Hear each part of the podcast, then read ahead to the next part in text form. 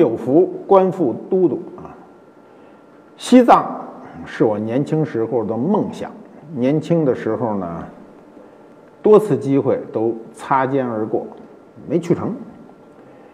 等岁数大了，又觉得这个再不去就晚了，所以在四年前啊，我五十七岁那年啊，去西藏，为了找到年轻时候的感觉啊，我这一路是开上去的，不是走上去的，不是坐飞机上去的啊，是开上去的。嗯，我们先得了解一下啊。这个青藏高原，嗯，我们大家对青藏高原的了解都源于那首歌《青藏高原》啊，飙高音。唐代以前呢，青藏高原呢是各种氏族多家分立啊，说不清楚，因为那个地方的文字记载非常的稀少，甚至没有。而那个高原大部分平原地区的人是不可以生存的。所以在大唐建立的以之前啊，我们对青藏高原的了解是非常的少的。你们看看汉以前的这种各种版图都绕开了青藏高原。我们国家的这个国土很神奇啊，由西向东一步一步走低。在大唐建立的同时呢，就今天的西藏的山南地区啊，松赞干布呢率领各部啊，率领他自己的。部下征服了所有的部族，就统一了啊，建立了这个青藏高原历史上啊第一个统一政权——吐蕃王朝。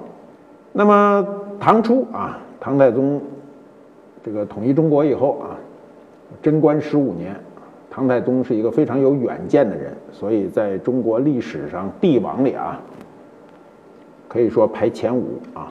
你只要列出中国五个最伟大的帝王，一定有太太唐太宗。我估计列仨也有唐太宗。那么他就把文成公主呢，就嫁给了松赞干布啊。松赞干布有俩媳妇儿，一个呢是山那边的尼泊尔的媳妇儿，一个是山这边的是咱中国媳妇儿啊。我们今天如果去布达拉宫看的时候，还能看到文成公主当年啊，就布达拉宫最初的状态。呃，这个松赞干布左右啊，一个是尼泊尔的派来的公主，一个就是我们的文成公主啊，在当年布达拉宫最初建造的地方还保留了最原始的痕迹。那么松赞干布呢，这个当年呢是派特使专门到西安来迎娶文成公主。文成公主呢，就一路西行啊，一路西行，就就去了吐蕃王朝。嗯，那么我去年还是前年，我去了一趟那个福建的这个莆田啊，莆田很有意思。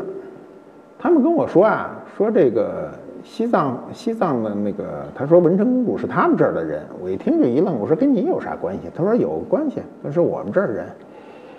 说我们这有证据啊！我说你有什么证据啊？他说：“你看，我们都知道西藏话啊，我们西藏话最大家知道的最多的一句就这一句啊，多一句你还不知道，叫吉祥如意啊，扎西德勒。”说这文成公主啊，一路走，一路问啊，问什么呢？就问这个，说这个这到哪儿了呀？这是哪儿啊？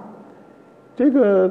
翻译呢不给翻，为什么不给翻呢？怕这个迎接公主的特使呢，这个不高兴。就是这公主嫁到那儿也挺高兴的事儿，这老问这是哪儿？这是哪儿？什么意思啊？所以特使一问，就是说文成公主什么说什么了？翻译就说他祝你们吉祥如意啊。所以一路走一路问，到哪儿都问这是哪儿啊？翻译就说祝你们吉祥如意。今天啊，今天。莆田话，这是哪里？啊，发音就是扎西德勒。中国的语言非常的神奇啊！你们有机会到福建的时候，要听听这个扎西德勒是什么怎么发音的。这是一个，这可能是一个笑话了，我们不去追究。那么，西藏啊，西藏在这个跟唐朝平行的时候，吐蕃还是一个独立的政权。这个时间呢，一直延续到南宋末年，那几百年就延续下来了。当时藏传佛教的萨迦派的贡嘎坚赞呢，他是这个萨迦派的第四代祖师，在藏族呢享有极高的一个声望。当时就被当时的蒙古统治者看中。你知道蒙古，我们都知道蒙古有非常强大的时期啊，所以呢，在这个吐蕃与蒙古中央之间。就出现了这么一个关键的人物，就是这个贡嘎坚赞。那么在南宋末年呢，这个贡嘎坚赞就因阔端的这个邀请到达了凉州，就是今天的甘肃武威啊。这个阔端呢，就是窝阔台的次子，他们俩就共同商定，这个吐蕃呢要归为蒙古国的中央政权。于是第二年啊，就是一二四七年呢。就颁布了《萨班治波人书》啊，这是一个非常重要的法律文本，从此就奠定了蒙元对吐蕃进行行政管理的一个基础。这就算西藏纳入了中央的政权，就纳入了中国版图。那么从元朝开始啊，西藏就开始这个归顺中央管理，一直到现在。西藏这个名字呢，实际上是从呃清朝才开始的。西呢就是地域了，我们都不用问，它在我们国家的西边，是吧？之前就叫乌斯藏，藏就是藏族，所以西藏呢就是一个很简单的一个称谓。呃，青藏高原啊，我们今天其实青藏高原的行政区划得非常清楚，哪是青海，哪是西藏，非常清楚。但是地域上它就是一块整，就是一块整体啊，是我们国家最高的一块，乃至世界上最高的一块高原，所以有世界屋脊之称。那么青藏高原对我们国家的重要性有多重要呢？我看美国国家地理做过一个总结，那你看到这儿你就知道这地方有多重要了。我们两大母亲河长江、黄河呢，都发源于青藏高原啊。呃，青藏高原呢的水啊，养育了啊，养育了这个地球上三分之一甚至三分之一强的人口。第一就是我们中国，现在有十三亿五千万人口；第二就是印度，印度的人口逼近我们，我们加起来二十多个亿，我们世界上现在只有七十亿人口嘛，就靠青藏高原的水来养活我们。呃，世界最高峰也在这里啊，我们世界屋脊嘛，喜马拉雅的主峰珠穆朗玛峰呢，这个过去说的是八八四八，现在。经过最新的测定啊，二零零五年的测定大概是八八四四点四三，我也不知道怎么精确到这么高，我都不真不知道咱们怎么测的。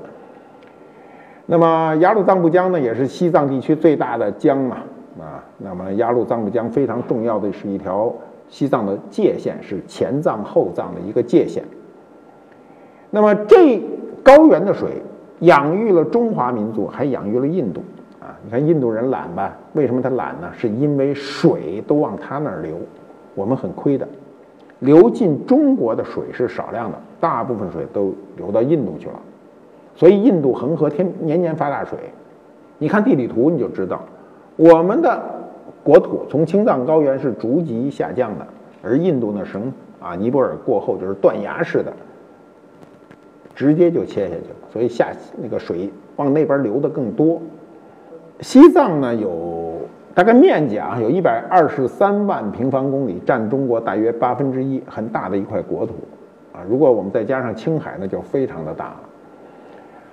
高原的感受是跟平地是完全不同的，就是我觉得每个人一生只要身体允许，都应该去高原一趟。所以我就想，我就得进藏。进藏有四条线啊，我们告诉你很简单：青藏从青海走，川藏啊从成都走。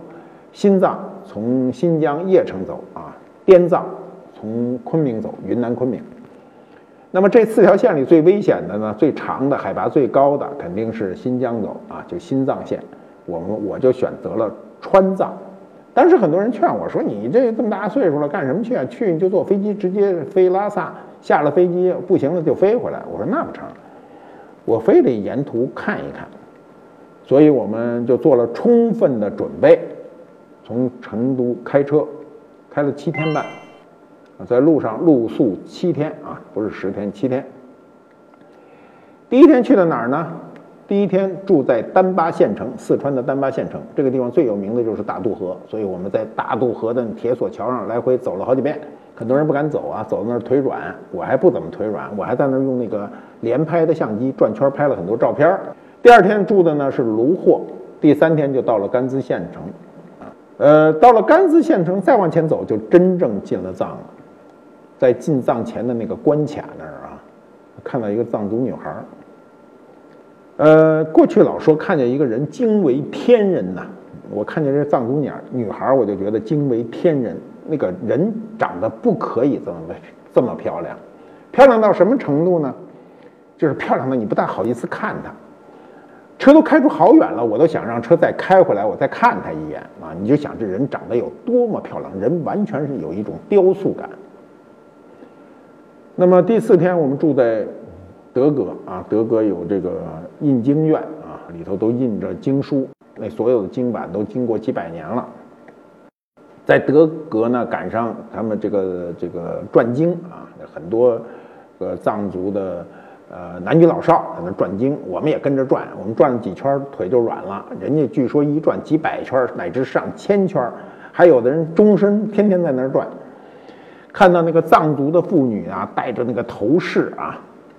那个漂亮啊，两个色，一个是琥珀的那种暖黄色，一个是松石的那种翠蓝色，啊，满头都是，还有天珠啊，就是你们梦寐以求的天珠，很多人做各种文章的天珠啊，满头都是，然后追着人家看，追着人家拍啊。那么第五天就住在昌都啊，昌都，第六天呢就是波密啊，波密县城。第七天呢，林芝。这七天只有林芝能睡一个好觉，为什么？林芝首先是地势低，大约海拔只有两千米。第二呢，森林茂密，氧气充足啊。我们经过七天的颠簸，在林芝啊，那天还喝了点酒，所以睡得特别沉。你如果没有经常在西藏锻炼的话，你在西藏。啊，旅游的时候第一感觉就睡不实，啊，永远睡不实，啊，就不知道这觉怎么感觉就没睡着似的。其实你睡着了，你就感觉没睡着，啊，有人还做梦，我是不做梦。第八天下午才到的拉萨，嗯，我们去的时候还是有人有经验啊，有人有经验。第第一个呢，车不能满打满座，什么意思呢？就是你的人啊，去这么多人，你开几辆车，万一有一个车出故障，你不好意思扔它。大家都在那儿等着，有时候一个故障会等几天，所以呢，我们就四加一，只需要四辆车，但开了五辆车，有一辆是空着跟着，万一谁出了问题啊，那辆空车就补上了。去的时候呢，是一辆奔驰加四辆丰田，嗯，他们照顾我啊，说我一定要坐奔驰，我说我就坐那丰田就挺好，他们说不不不，你要坐奔驰啊，你赶紧的啊，那我就坐在奔驰上。这奔驰开啊，开到多高的时候呢？三千七百米海拔的时候，这奔驰就没了动力了，就呼的一下就空了。空了，当时不知怎么回事啊？就听前面，因为都拿着步话机呢，就喊，就说没动力了，说没动力了，说再打会儿试试。一打又着了，说走，又往前走，又走了二百米，轰的又没动力了。当时不知道什么原因，只有一个办法，换车。然后我们就下来了，让这车原地掉头啊，往回开。我们就继续前行。据说这车呢，特高兴的一路一点都不熄火啊，完全都是动力，直接下山回了成都。回到成都才知道什么毛病，就是海拔高了，氧气不足，所以这奔驰车就开不了。它里头有一个什么装置，说如果你要想什么，就得改这装置。可那丰田车特皮实，啥事没有，开着丰田前进。我当时跟他们是这么要求的，我说你们呀，就给我安排一个藏族司机。他们说你沟通起来不方便呀，说我们这给你从驾校请的教练。我说驾校那教练全是中看不中用啊，在那教学生行，但是上这西藏不行，你就给我找这个西藏的这个同胞啊，他们呢对生死的认知跟我们不一样，所以我一定要让他开车。所以我这个西藏的这个师傅啊，就给我开车，他跟我有时候也聊几句，一般情况下不怎么说话，开车的一天一天都不怎么说话。我就坐在副座上，我不喜欢坐在后面，我喜欢坐在副座，因为副座可以看到外头，可以看到前面，可以看到侧面。我们有人很恐高的啊，开这个山路的时候，这边是悬崖的时候，很多人往下一看就晕了，就有人说血压立刻就一百八了。我的不怎么害怕。结果有一天啊，从山上下来的时候，这司机跟我说说王老师，说刚才很危险。我说有多危险？一个轱辘在悬崖外，我们都不知道，我们全在车上啊。我说咱们不是都已经下来了吗？这就是命啊，那真的就是命。比如我们过了通麦大桥没多久啊，全国发一条新闻，CCTV 新闻发的，通麦大桥断了，当场没有任何征兆的时候，咣当断了，所有桥上的车一股脑就下去河里就没了影了，再找着就是多少公里以外了，没有人可以活下来。可我们就是从那东通麦大桥开过来的，啊，通麦大桥很窄，啊，是悬浮的，那悬索的，就是这边放行一部分卡住了，那边放行一部分来回这么看，这么开。据说现在修了新桥了啊，我也不知道，反正那年我们走过，我们走过去大概很短的时间，一两个月，那桥就塌了啊，反正我们没赶上。所以你到西藏去呢，首先对生命得有一个一个认知。西藏本身对内地人来说呢，就是一个神话，一个传说嘛，对吧？你像人家那个山峰叫什么呀？第三女神是吧？喜马拉雅、珠穆朗玛，听着都不是哎，都是很富有诗意，但是不是咱自个儿的话。你看咱自个儿的山啊，泰山、华山、九华山、长白山，是吧？你听着都一听就知这山怎么回事儿。你听着人的那山，不知道什么意思啊。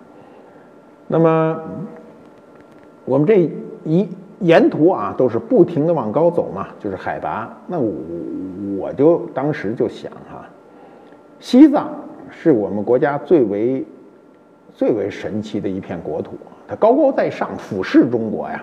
啊，你想想，它那个平地就三四千。三四千米的海拔，高的地方五千米的海拔，对不对？我们翻过几个山口都是五千米的海拔。那么你想想，我们在北京市啊，如果我们在上海市，我们在广州市，这市这个城市边上有一个五千米的一个高峰平地起来的，你想想得有多雄伟啊！当年文成公主真不容易啊，汉家女孩肩负民族重任呐，和亲呐。古代就这招灵，和亲就是你对我不放心，我把我女儿嫁过去，你就放心了吧？啊，一步一步的由大唐这个长安啊，就是现在的西安，向西南走过去，走啊，那是骑着马走啊。虽然我们今天看说这个，我过去还写过文章，说一路美丽，一路苍茫，一路柔情似水，一路荡气回肠，一路洒下悲心的泪水，一路拽着时紧时松的马缰。那我们今天还有这种景色吗？我当时就想看到这种景色啊！你不走四川的那个山路，你真不知道什么叫蜀道。蜀道难啊，难于上青天。我们都知道，这是李白最著名的诗了嘛。那个经常是那悬崖峭壁夹着一江急流啊，你看这时候哎，觉得哇，这地儿真危险啊！这个到处都是塌方啊，一到雨季到处都是塌方。我们去的那段时间是五，我是五月三十号走出发嘛。是最好的时候，据说到了七八月份几乎就不能走了。那么我们都备有了车上备有了救急，比如说睡袋，比如说干粮啊，你就要做好几天你没地儿待的准备。嗯，我觉得人生啊就得有这种经历，比如我去的路上有两次要路过这个海拔五千米的这个山口，一次呢看见杜鹃盛开。我看见杜鹃盛开的时候，我就没有想象那是五千米的高空。我拿着相机还去照相，还跑了几步，然后一下这气儿就上不来了，就倒不上来了。当时我还纳闷呢，我说怎么会突然喘不上气来？就是海拔太高，氧气不足。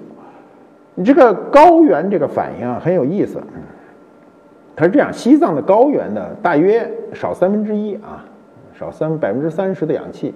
那什么意思呢？就是您吸三口气儿。或者吸四口气儿，有一口气儿没有氧气，你想你多难受？就是这，老是觉得不够使的啊。你也说不清楚。高原反应呢，还每个人不一样，还跟你的身体好坏没关系。有人身体非常健壮，比如运动员上去高原反应非常的重，但有的人呢反而不是那么很严重。我就属于不是很严重，我从头到尾哈没吸过一次氧，我就是这么那么多天就那么过来了。所以呢，在高原反应的时候呢，我就想哈，就是跑，你跑是肯定不行的。那跑马上就是头重脚轻，然后氧气就跟不上啊。你走还可以。我从那个那个拍杜鹃的时候，不是跑了两步吗？那杜鹃花啊，就是咱那个城市那个，我想想，城市那个花市啊，那花都不灵。它那个杜鹃都长在悬崖峭壁上盛开啊，尤其在那时候六月飞雪还下着雪，一会儿说下雪了，漂亮啊。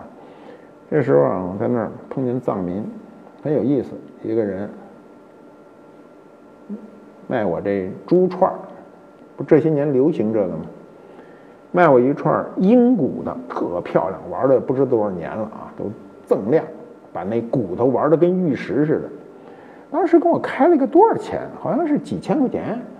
然后我就说掏钱，赶紧给人家。所有人都觉得我很大方，说怎么不砍价？说这能砍价的？我说不砍价。我说他有价钱我就买，也没有超出我们的支付能力嘛。我买完了，大概我记得是是是是五千呀，是多少？反正就买了。买完以后，他们就埋怨我，就说啊，你怎么都能砍下砍下钱来？我说你不懂一个道理，谁在五千米海海拔的这个高原上给你做生意啊？你怎么能有机会在这种高原上跟一个生人做一单生意啊？这是一个你难得的缘分。你想想，你你一生中见这么多人啊。你平时可能买这个买那个，你在网上又亲呢又淘啊啊来回弄，对吧？跟人家杀价啊，这个见不见不着面就往死了杀，对吧？在那个情况下，我觉得人和人相遇本身就是一个缘分，他能有机会卖你一个东西，你就得这个珍惜这件东西。我我一直拿着啊，后来很多人说，那你匀给我吧，我说我不能匀给你，我到今天这串佛珠还在家里挂着。啊，就是一个纪念。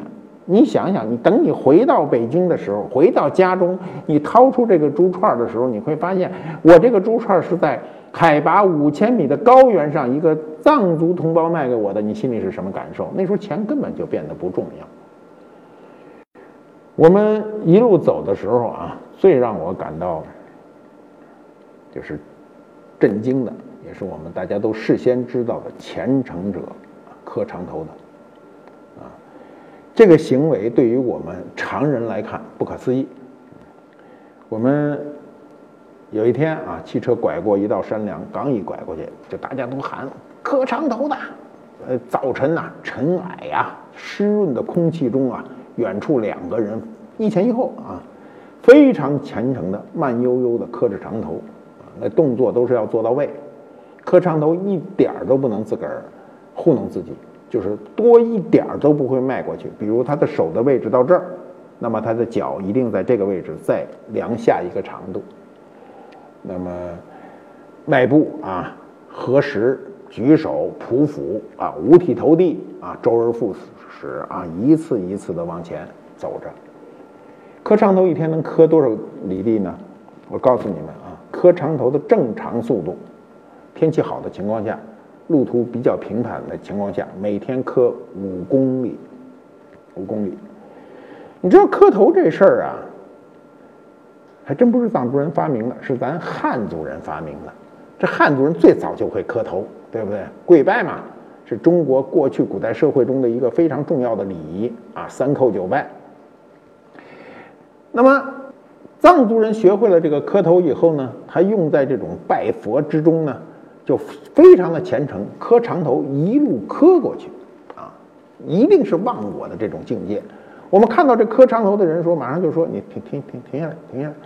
我们要上去跟人聊天，就跟他们聊，他们就停在那儿啊。我们开始那个呃，这个是这个前胸有一块皮革，因为老趴在地上嘛，不磕的时候就摘下来了。然后我们开始跟人家聊，是吧？就说你出来离家多有多久了？说出来三个多月了。说要磕哪儿去啊？说要磕到拉萨去。说磕多长时间呢？说大概要磕一年半。啊，两千五百公里的路程，每天五公里嘛。早晨啊就开始磕，晚上就开始指，风餐露宿，走到哪儿住到哪儿，支一小帐篷，那帐篷啊比这桌子差不多大啊，就能将将进去一个人，有一块皮子，羊毛皮子往地上一铺，都是湿的。哎呦，我当时就喊，因为我们人多嘛，好几车人呢，就说赶紧来。你说我说人都过来，因为我们出门啊都带着血压计、血氧计仪，就各种人不停的检查身体。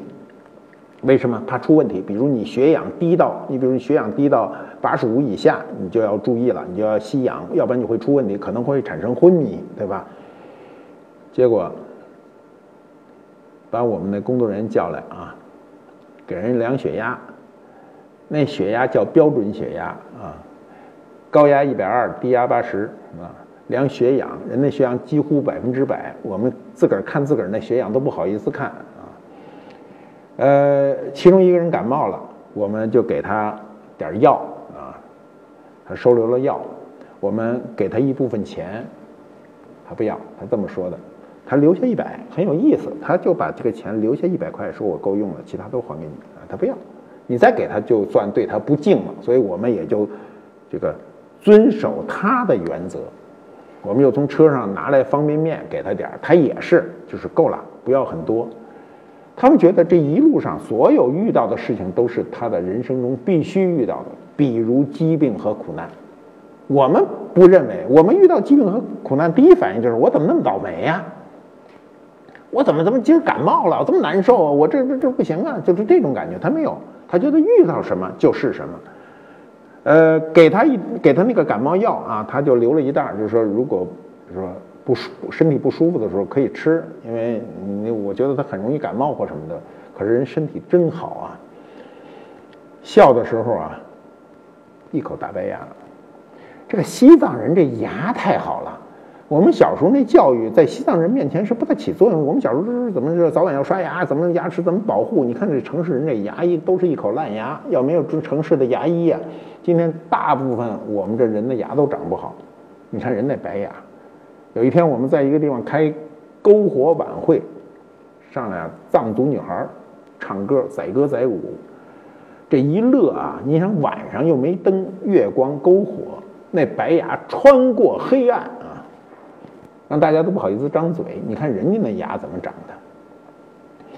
我们去一个路过一个寺院，我们去了很多寺院啊。这些寺院呢，我不大，我跟他们这个带带队的人说，我说我尽量去一些从来没有人去的。所以我们记着，反正去了拐弯，走了很多很很很就很人间罕至的地方。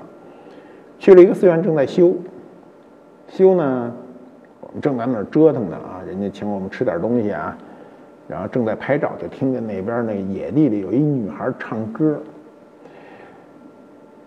我觉得所有的晚会都是瞎掰，嗯，那才叫天籁之声呢。就是尤其在西藏高原上，一个女孩在那干活时候边干边唱的那个声音呐，那种感动人呐，绝对不是任何晚会可以给你的。我们去的时候呢，有几个西藏女孩在那儿唱歌，然后呢，摄像。跑过来就说：“给他拍照，给他拍照，让他重唱。”女孩就不唱了，那不好意思了。有个女孩拿着一个天珠，哎呦，那天珠啊，按照今天世俗的标准啊，这叫世俗的标准。西藏人并没有这个标准，这个标准叫至纯，啊，就是最纯的天珠，漂亮之极，奶白色。那个藏族女孩拿着，然后大家。一攥在手里啊，第一个人就说错话了。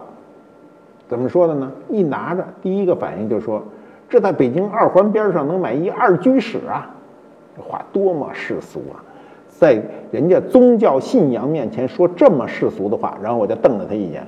旁边那个人说的更世俗，说：“我觉得能买一三居室。”所以，我们这些人。经过世俗的训练是不可以达到宗教的境界的。那女孩拿着哈，没好意思说，说你卖给我们，没敢说，说觉得再说这话就等于侮辱对方。女孩一会儿拿着啊，他们那正在修坛城，当着我们所有人的面直接就扔进去了，那个坛城就封了，里头各种珠宝。当时我们都看了直愣啊，说这东西直接就封了，那坛城一封，这东西多少年就打不开啊，或者那哪年打开咱也不知道。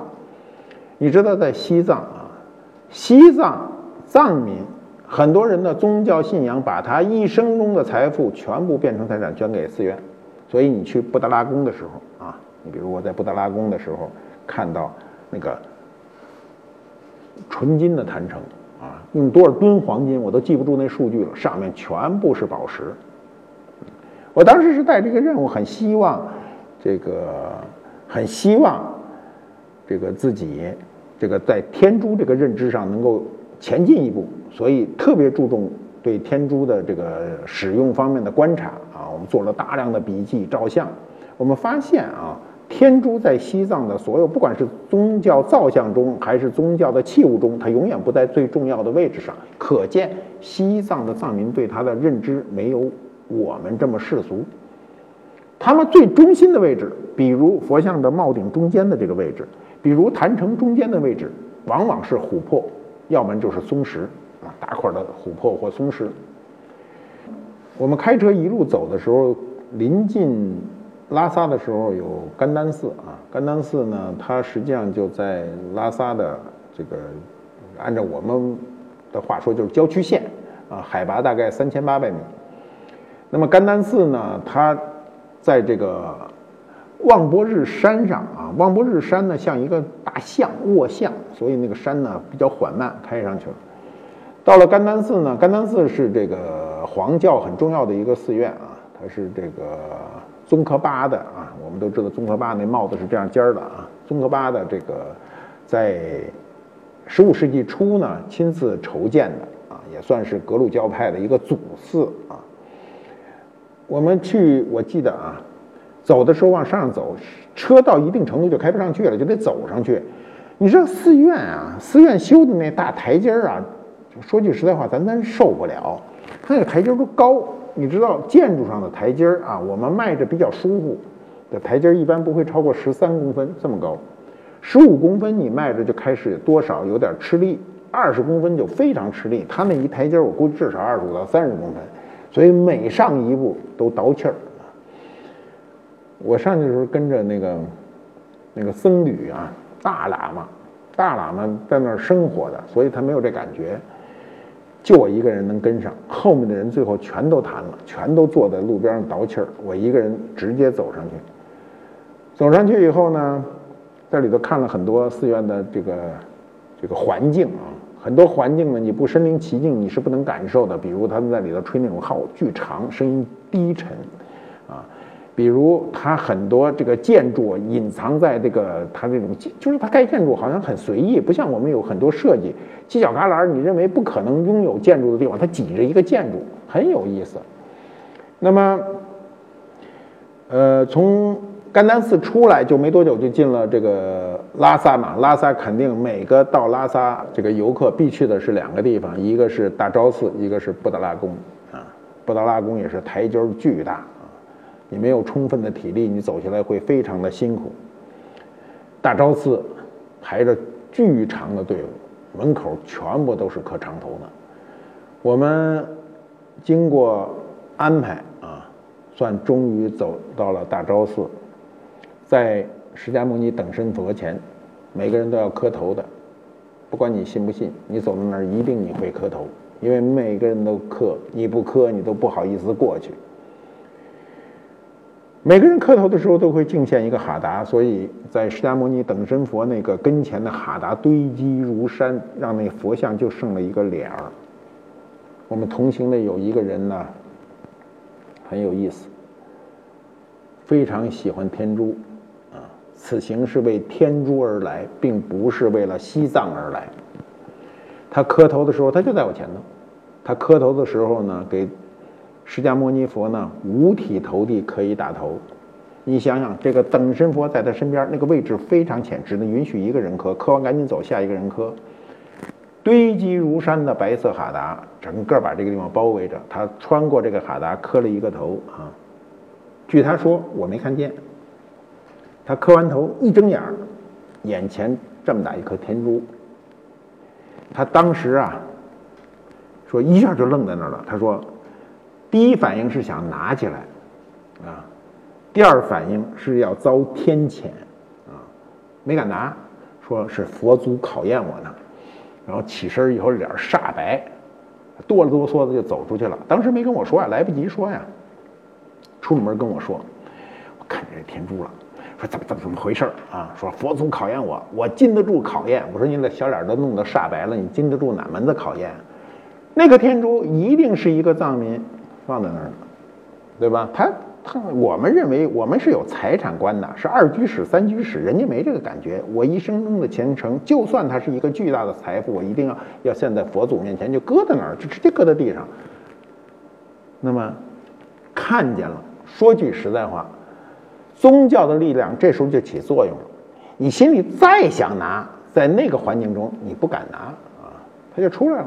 啊，出来了，我们就变成了一个笑料，大家都开始说他，说：“哎呀，看你当时那脸色啊，就知道你肯定是起了贪心了啊。”那么这事儿就这么过去了，过去了。我们这一路啊，这一路有很多很多见闻，我也写了一些小文章。嗯，我当时还想，就是有机会再要去，还要去西藏去看。为什么要去西藏去看呢？我觉得西藏是我们国家。最重要的一块国土，上面有着完全与我们汉地不同的文化。我觉得啊，一个人啊，这个身体只要允许啊，呃，又有精力，又有愿望啊，又有时间安排，你一生中一定要去一次西藏。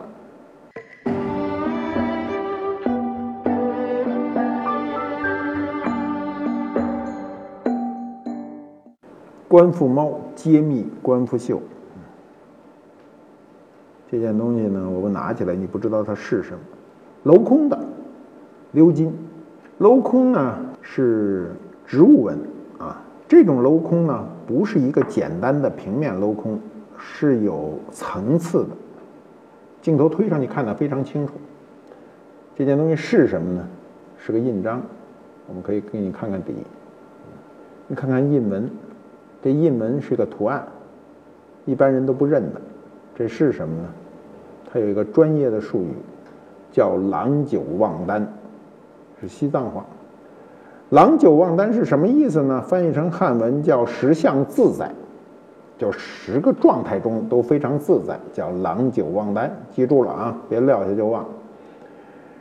那么它是藏族啊佛教中的。是一种极具神秘力量的一种图符，我要给你们盖一个，能保佑你一辈子。藏传佛教中呢，十相自在图呢是一个最具有神秘力量的这样一个图案。这个图案呢，呃，这个还有颜色啊，它是由七个梵文文字字母加上日月圆圈十个图案组成的。所以你注意看啊，上面上面是日月啊，上面还有。各种梵文，它怎么组成的，我也不太清楚。那么这个图符的关系呢，非常的复杂，而且复杂到什么程度呢？啊，哲学家说呢，它有辩证关系。